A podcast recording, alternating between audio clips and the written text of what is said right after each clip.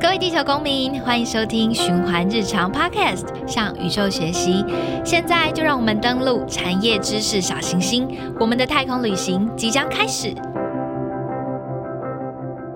Hello，大家好，欢迎收听这一集《给十岁也给十年后的自己》，我是燕燕。当台湾人在讲西式烘焙面包的时候，台语叫做胖。而在日语中，面包也叫做胖，因此许多人会以为面包是日本人引进台湾的。不过，根据荷兰的《热兰遮城日记》里面，记录到当时的荷兰人日常就会吃小麦做的面包了。而荷兰人、华人、原住民、基督教徒在做礼拜纪念主耶稣的时候，也会吃面包、喝葡萄酒，并且荷兰人不止雇佣华人担任面包烘焙师，甚至还定定法律规定面包的用糖和重量等等。可以看到，呃，十七世纪上半叶。台湾这块土地就开始出现面包了，我们对面包一点都不陌生。而如果喜欢吃面包的人，更可以清楚区分出所谓的欧式面包。日式面包、台式面包，虽然都是面包，但是烘焙的逻辑不同，吃起来就是不一样。到了今天，面包配咖啡已经变成了台湾人生活中的常见习惯。当面包变成每天的养分来源，如何吃的健康、美味不浪费，更是我们不容忽视的一环。今天我们非常荣幸邀请到老实胖的两位老板郭全新先生跟苏怡佳小姐，他们两个来和我们聊聊 SDG 二。终结饥饿，两位好，你好，两位非常非常的可爱跟害羞。那首先我们这里想要呃跟两位请教一下，就是我们老师胖是成立在二零二一年的夏天嘛？那当时候是在什么样子的状况之下，或者说背景之下，决定在这一个时刻，然后设立了这样子的一个面包品牌？嗯，那时候是就是从其实我们是从澳洲回来，然后中间有段过程是他回去面包店上班。然后我们就是想说，那时候刚好有个机会去一个有机的农场实习的机会，然后去做了以后，因为那农场主人要关了，所以就他就让我们去看看农场的环境。然后它里面有种很多香草香料类的东西，就是普通农场不太会种这些东西。然后那老板很好，是他是提供那些材料，然后让我们运用在面包里面。因为台湾好像比较少用新鲜的香草香料，再把它加到面包里面去做。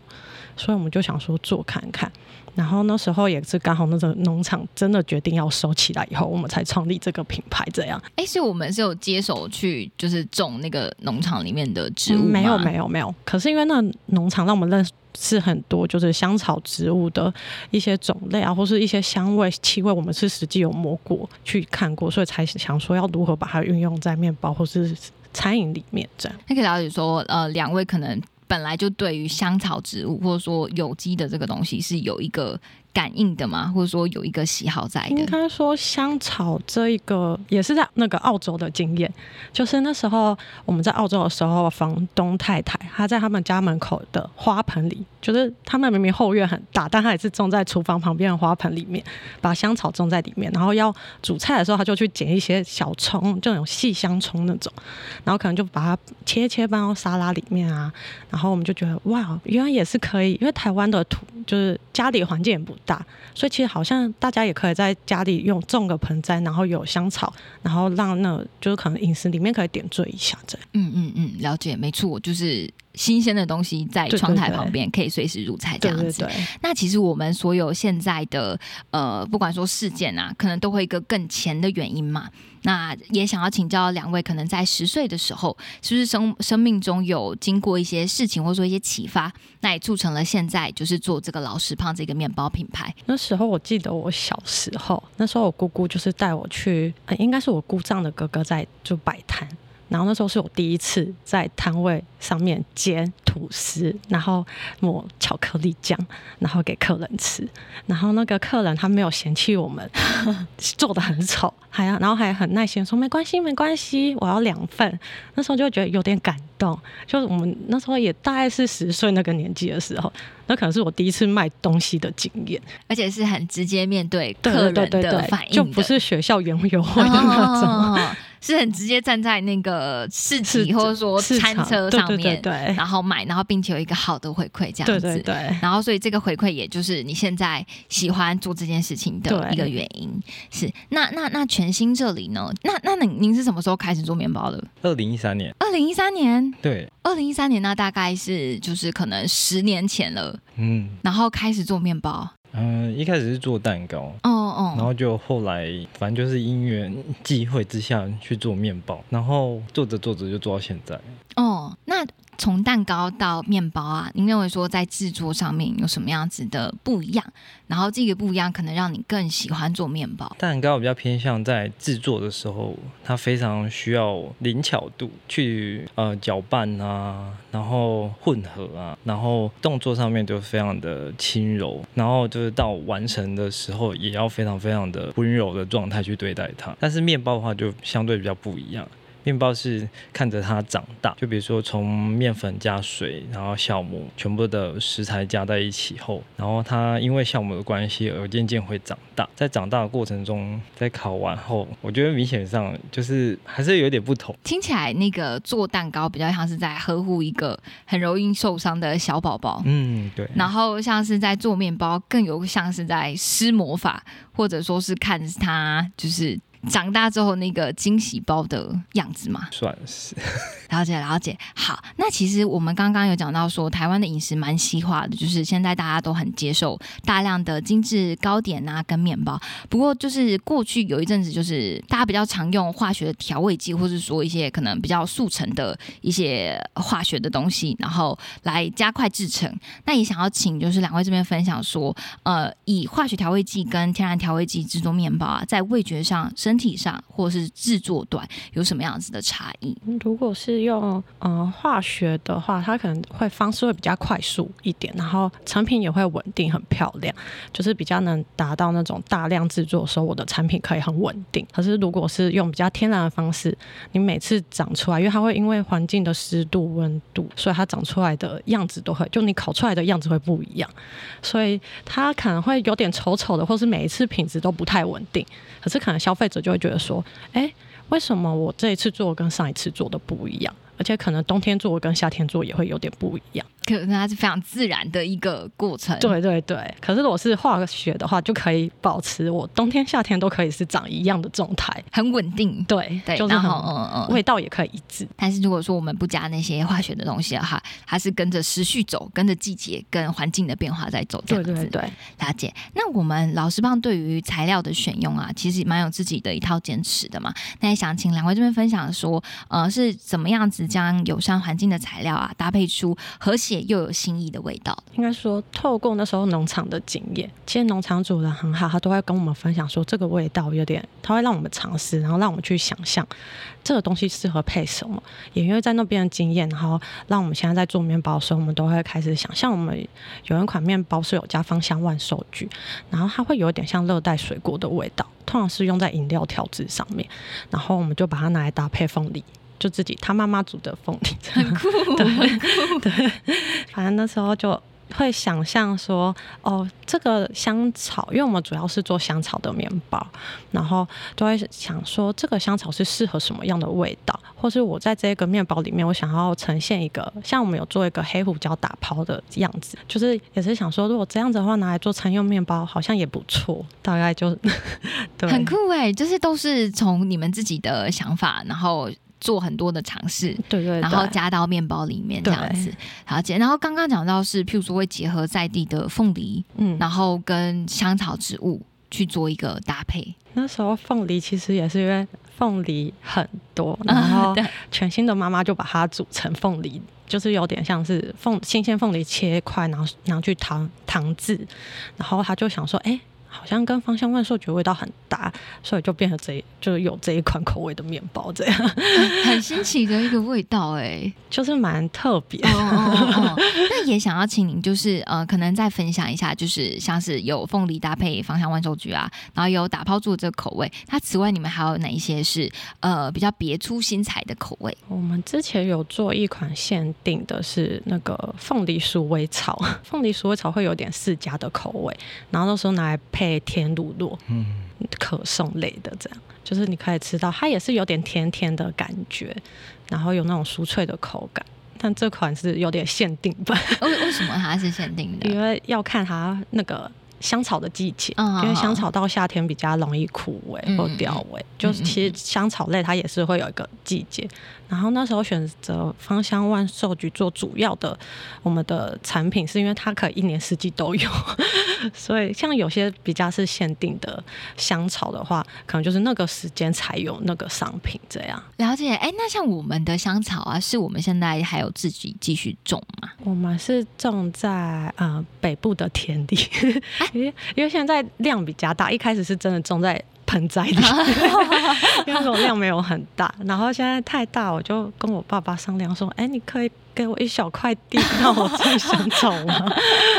对，他就说哦好啊，然后他就真的给我一小块，对他来说是一小块，嗯对我们来说已经很够用了，对对对嗯嗯嗯，然后哎，那你们自己照顾，他我爸爸爸爸帮我 照顾，对。谢谢爸爸的默默付出。对对，还有谢谢妈妈的凤梨真的真的对，就是有有长辈的支持，我们有更多的美好的原料可以做使用。真，的。那您刚刚有讲到，像是我们香草植物啊，它都有不同的季节嘛，它是不是可以请您分享几款可能我们比较常用的植呃香草植物，然后它大概生长期在什么时候？它什么时候的味道最好，最适合入菜？芳香万寿菊的话，是我们最常用的。然后通常它是在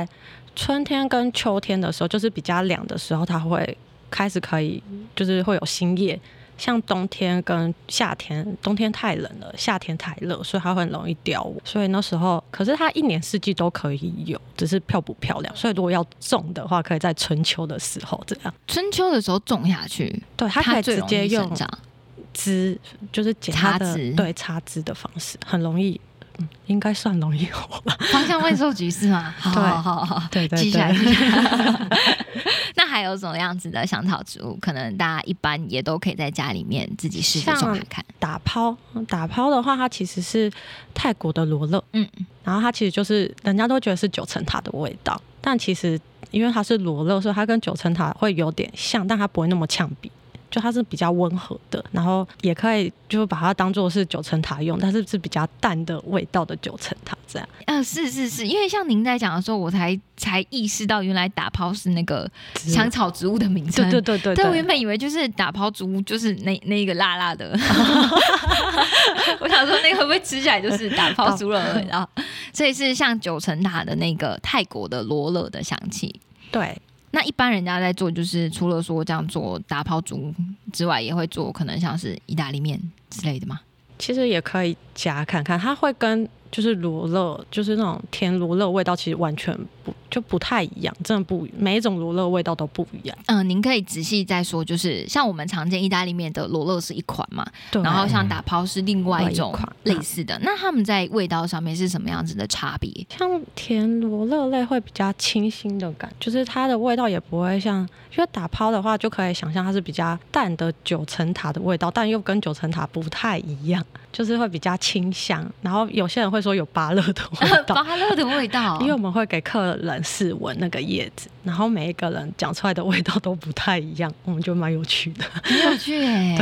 哦，您您刚刚说就是您会给客人试闻那个叶子叶子的味味道。呃，那是在譬如说教面包的时候。呃，市集的时候，市集的时候我们就会带植物去给客人直接闻香草的味道，嗯嗯嗯，因为他可能会不知道说我们做的面包加了这个东西是什么，因为他也没闻过，所以我们就想说直接把植物带去现场给客人闻，这样。嗯嗯，确实、欸，我觉得现在的生活当中，因为我们都在都市化的生活里面，就比较少可以真的接触到香草植物，然后对于香气也都很陌生。那像是我们把香草植物啊加入到面包里面，它会不会有一些味道上面调和的困难？有些会，因为有些如果加热的话，它的味道会不见，或者是它辨别的味道。那那这个我们怎么去就是是就是透过测试的方式？对就那像是哪一些可能香草植物它加热之后，它的味道会变不见？如果是哦，奥勒冈奥勒冈是一个什么样子的香草植物？是香草植物，哎，香料。香料，通常是用在、嗯它是像是迷迭香小小的叶子的那种吗？它有点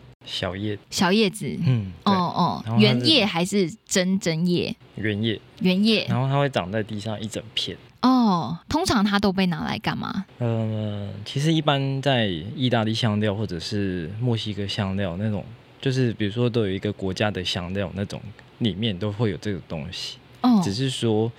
呃成分比例不一样，嗯。就可能说它这个加三十帕，这个加二十帕，其实都会有在里面这样子，嗯。嗯所以它广泛用在呃各种香料里面。哦，它是一个很好的，有点像是呃最佳配角。嗯，对对对，那它被用在面包的时候，是加热之后它的味道就会不见吗？它有点像是单一的时候使用会比较没有味道，嗯可是它如果混合的话，会比较有味道。了解了解，这是一个在开发上的难题。对，就是如果气味有时候加热不见，这个地方会有点困。嗯嗯，那有什么气味配上什么气味，它们刚好是相冲的吗？一般来说，有时候最大的问题是在于它味道不够，所以我们会拿去干燥。因为还有一点是，可能新鲜的时候它的味道没有那么重，那我们用另外一种方式让它味道变，就是沉淀啊，有点像熟成的概念，让它味道比较完整。哎，所以我们的香草植物，其实在入我们面包的时候，也会去做一些呃，有点像是天然的，就是改变它的状态的方式。刚刚有讲到是像是晒干它，但是这个的话是呃后续后面的东西，因为嗯我们可能在尝试中有认用各种方法，嗯，但呃目前还是以最新鲜的方式，就是现采，然后现用，然后烤出来。嗯嗯嗯，了解，基本上以新鲜的为主，对对这样子。对对对对对。了解了解。好，那呃，我们的老师棒其实不同于大量制作的。就那种大量贩贩售的方式嘛，我看到目前都还是以先预定，然后可以就是台南市区就可以做外送的方式。啊对对对，在做贩售，那其实这个贩售的方式啊，跟一般蛮不一样的。那也是可以有效的控管说，呃，做太多的话，就不太不会有做太多问题，就是刚刚好的数量，然后卖给刚刚好的就是消费者这样子。嗯那也想请问说，呃，刚开始怎么会想说要以这样子的方式做反手？就是以前在大面包店工作，就是可能是市面上的那种面包店，但是呃，基于业绩的问题，所以他们会有一个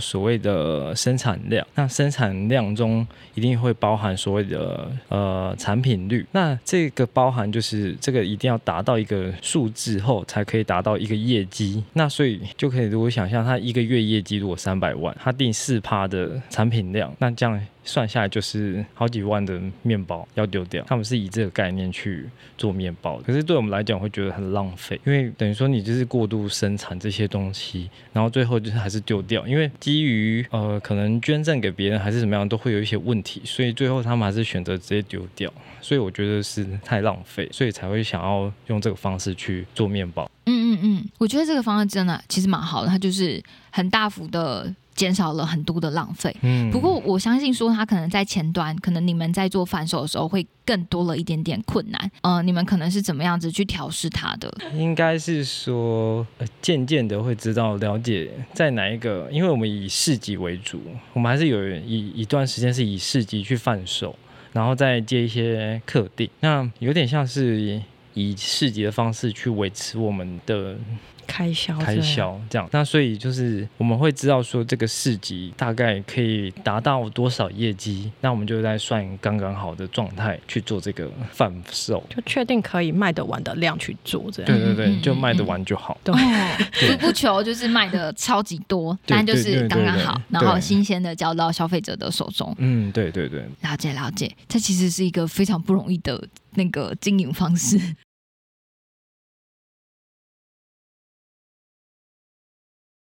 不会浪费太多，就就算之后可能有店面的话，还是会想要以先预约为主这样。嗯嗯嗯对对对对对对，了解，好，那其实我们一般人都会知道说怎么样吃好吃的面包嘛，但是很少知道面包是怎么做出来的。那也想要请就是两位分享说，以目前可能消费者最受欢迎、最受消费者欢迎的品相来做举例，那可能跟我们简单介绍一下说它可能使用了什么样子的香料，它是经过什么样子的方式，然后制作出来的。哦，凤香吐司，凤香吐司是用凤梨的那个凤香，对对对，嗯然后加芳香万寿菊的叶子。那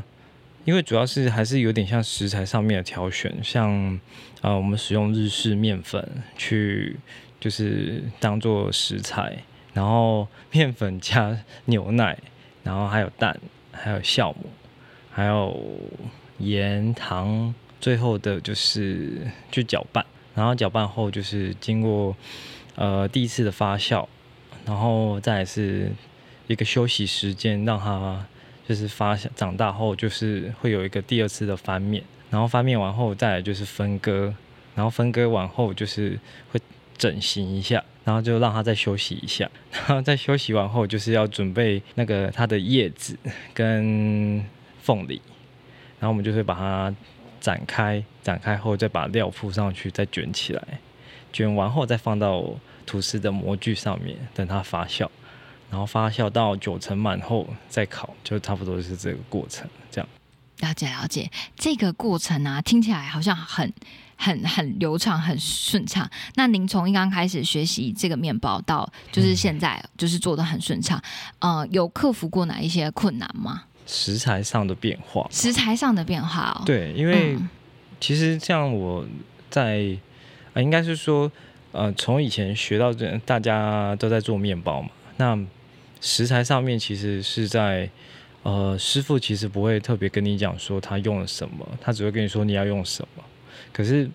在你自己下去做的时候，你想要变化它的时候，其实你会需要去了解你的面粉适不适合这样去做。因为我们一方面是呃在制作的时候的食材挑选，或者说挑选这个东西本身的吸水性就是不一样，就是面粉它本身的呃可以吃多少水，会影响到面包的品质和它的口感，所以这个相对我觉得是最难的。嗯嗯嗯，对对，就是要把刚刚好的食材，然后做一个。最好的呈现，其实里面要很多的尝试跟学习的过程。对对对对对对对。其实要做到天然的食物又非常好吃，也不容易。那我们接着休息一下，那等一下回来，我们再继续聊一聊关于永续相关的一些事情跟想法。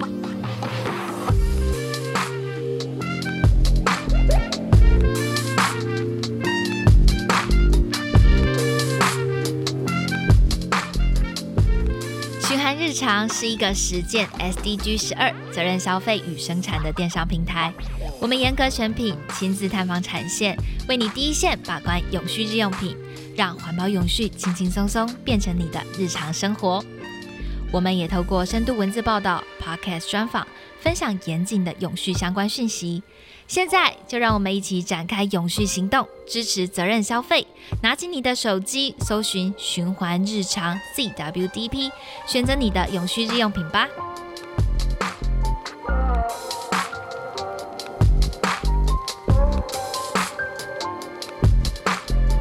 那我们接下来继续回来聊聊关于永续相关的一些议题。那首先想要请教两位啊，就是有很多丰富的在台湾的市集跑来跑去的经验嘛，那有观察到说，呃，最近几年来台湾的永续环境有什么样子的改善吗？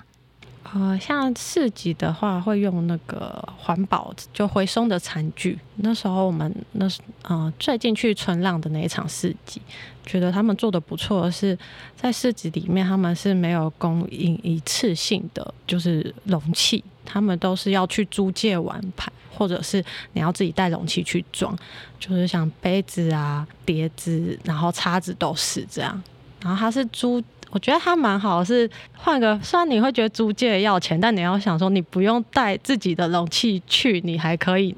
做，就是可以拿环保的事情这样。你就觉得还不错，没错没错，而且你都去春那了，还要带很多自己的容器，就会太重。对对对对，你只要花个十块钱租借，你就可以不用自己带东西去，还蛮方便的。是是是，没错。那其实像我们的永续议题啊，如果说扩大来讲是讲的环境嘛，但如果说聚焦来看，其实是在于个人，就是每一个人每一个人这样子。那好食帮我们这边透过制作原料单纯的好面包，然后让消费者们可以吃的开心，然后也健康放心，这个部分是非常符合 SDG 二，就是终结饥饿这个里面说的，让人们可以普遍获得安全和营养的粮食。那也想请教两位说，在 SDG 二啊，终结饥饿这个当中，呃，两位认为说，在哪一个细部指标是我们已经做到的，或者说可以分别在努力的？应该是说，像是因为像很多时候会有一个那个有效日期嘛，对，然后可能大家都会觉得说有效日期到了，就是东西就是要丢掉。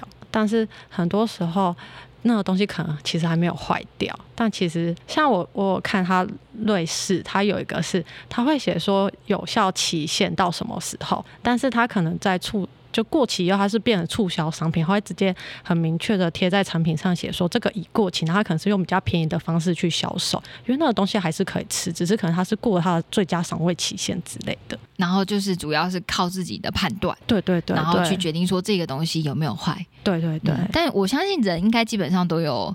呃敏锐的感觉，酸酸的，对对对对 就不要吃对，这样子。这样可能就比较不会，就减少一些食物的浪费。这样，嗯嗯嗯，了解。好，那我们老师棒其实也是小男人市集的职人之一嘛。那想要请两位跟我们分享，我们呃两个小男人是什么样子的孩子，他们有什么样的个性？那我们给他们做了什么样子的提前的预备？然后市集当天做了什么事情？嗯，我们那时候带了一个小男生跟一个小女生，然后我们带的小朋友他算是比较活泼的个性，就是因为有听其他。的人可能是比较安静的小孩，但我们的带的小孩是比较活泼的，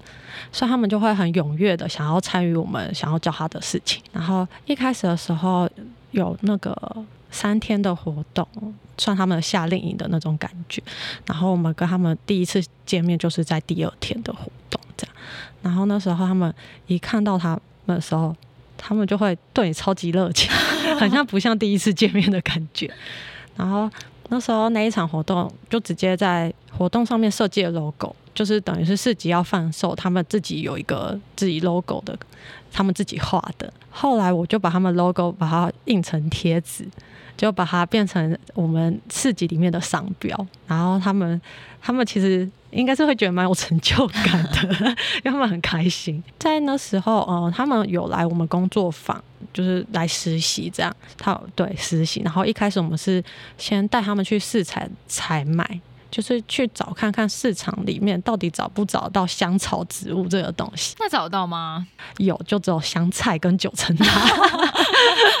哎、好像真的是哎、因为菜市场好像很少有人在卖香草。对，那他们没找到，那怎么办？呃，就找到香菜跟九层塔。对对 对对然后所以他们就会知道说，哦，原来香草在台湾可能只有园艺店会比较容易取得。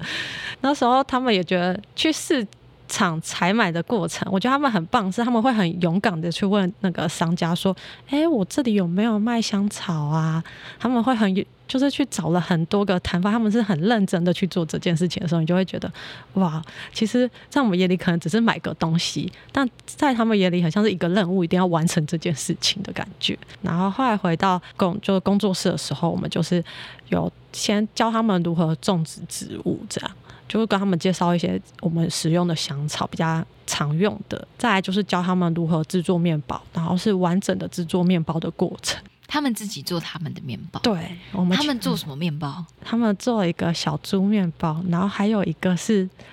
屁屁超人，因为他们好像很红吧？啊，屁屁侦探，嗯，对，所以那个面包的原形状。原型啊、我我我的意思是说，他们是吐司类还是说哦，餐包类，餐包类？然后他们自己做屁屁超人，屁屁侦探的形状，然后一个是做小猪的形状，就是用热变，其实是面热狗面包，嗯嗯然后我嗯们是给他们面团，然后让他们发挥，我们就说哦，这是你们在市集要贩售的产品，等于是我们让他们自己设计市集里面的产品这样，然后就说就请他们自己想，最后他们其实做了很多种，最后就自己选了两种，可能是觉得看起来比较可爱，人家会买的那种感觉。那时候他们其实是真的做了完整的面包流程，就是真的，我觉得他们超有耐心的。就是从刚才搅把搅拌拌啊、对对对对发酵啊、静置啊、分模啊，对对，对对，然后到烤出来，看到他们自己的成品这样，他们花了多久的时间？六七个小时有吧？其实是一一整天，对，因为全职，小朋友来说很 很感觉专注力要很强。很全职在做这件事情。对对对对。那最后你说他们选了两款面包，是就是一个屁屁侦探，对，然后一个小猪的图案。一个小猪的图案，然后在市集上面贩售。对，那呃，有收到就是现场的来宾们的一些回响吗？或者说哦会他们会说那个面包长得很可爱，就有时候会就是他们可能销售他们在市集现场上，他们是很认真的在销售他们的面包，因为我们就会跟他说，这是你们自己设计的，就是你们要贩售你们自己的商品，所以你们要去跟客人介绍说你做的东西是什么，然后他们就会蛮认真的去说。这里有好吃的面包，什么我做了什么，你就会觉得天啊，好可爱，被萌到。对，了解。所以他们后来就是呃，跟完了一整天的做面包行程，然后做出自己的产品，然后在市集上很用力的叫卖。哦，他们去工作室其实结束的时候，我们还有先跟他说，你要不要先练习在市集上如何分手？所以他们那一天其实很充实，就一整天他的活动很多。然后他们可能是在市集当天，可能是之前都有请他们如何演练。虽然在市集当，他们可能会一直说：“我好紧张，我不知道怎么卖我的面包。”可是当他们去推销了一个客人以后，他们又会虽然一直说很紧张，他们又会一直在去找客人推销。我觉得天哪，锲而不舍的勇气。对对对对。那呃，要怎么卖面包？卖面包，通常我们都会介绍香草植物。然后像他们的话，我们可能就会直接说：“哦，这是小朋友设计的。”然后就会请他们说这是我设计的面包，然后请客人看。有些客人就会因为觉得哦很可爱，然后就会跟他买这样。所以基本上都是呃，那那如果说我们一般在市集当中啊，像呃老师胖就是去其他可能不认识我们的市集当中，会怎么样去贩售面包？我们通常都是像前面说带香草植物去，因为一开始客人可能不知道我们在做什么，就会觉得哦只是卖面包。但是因为我们是想要推广有气味的面包，然后我们就会直接把叶子或者是请客人摸植物，然后闻闻看它的气味。然后通常客人很多时候会被那个气味惊艳到，他会讲：“哇哦，总是这个味道，好香！”就会蛮多客人会这样说的。然后他们就会再来看我们的商品里面是哪一哪一个是有加这个。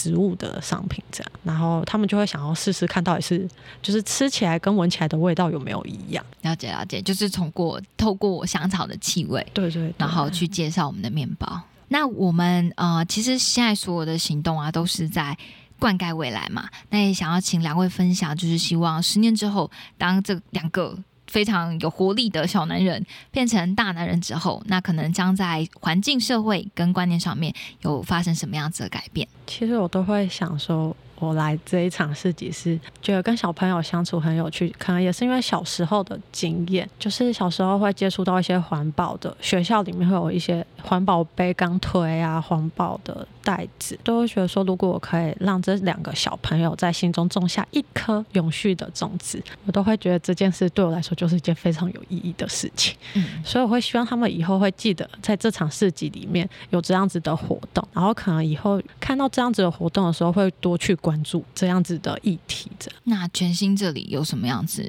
可能对于小朋友的期许，呃，应该是对待食物与植物的日常，是用更用心的方式去对待，更用心的方式。对，因为其实植物类的，像香草类的，其实需要呃随时去呃关照它，然后照顾它，才会长得漂亮。然后食物也是，就是你怎么去做它。它也会怎么样回报你？大概是这样。嗯，而且你怎么去吃它？嗯，你的身体也会告诉你。对对对对对。那如果说回到我们啊老师胖这里，未来未来十年啊，两位希望说老师胖可以怎么样继续发挥影响力？会想要先从商品，就是因为放送面包的话，通常都要一些包材，就把包装的材材质那些，我们可能会想要换一些比较可以。回收或者是可以让大家真的是拿着盒子来跟我们买面包的，应该会想要往这个方面去做，就是让面包变成一个很日常的事情，但是它不要有更多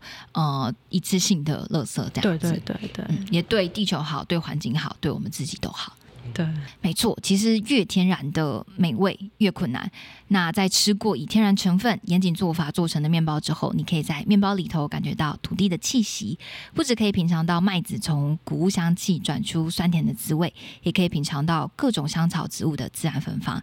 透过自然健康的好食物，填饱肚子的同时，也填饱了心灵。人类作为一个有机体，也能因此感觉到简单但真实的快乐。今天在我们给十岁也给十年后的自己这一集，很开心邀请到老实老石胖的两位老板苏一佳跟郭全新两位创办人，和我们分享 SDG 二终结饥饿。现在台南 Redesign 好男人永续城市行动已经密切在实行当中了。想了解更多的朋友们，请记得关注学安日常的脸书、IG 官网以及 Podcast。学安日常 Podcast 向宇宙学习，已在各大 Podcast 平台上架喽。每周欢迎上 Apple Podcast、Google Podcast、Spotify、KKBox 等平台收听。如果任何想听的内容或回馈，欢迎加入熊安日常 ZWDP 的 IG 和我们分享。今天谢谢老实胖的两位老板，谢谢你们。谢谢。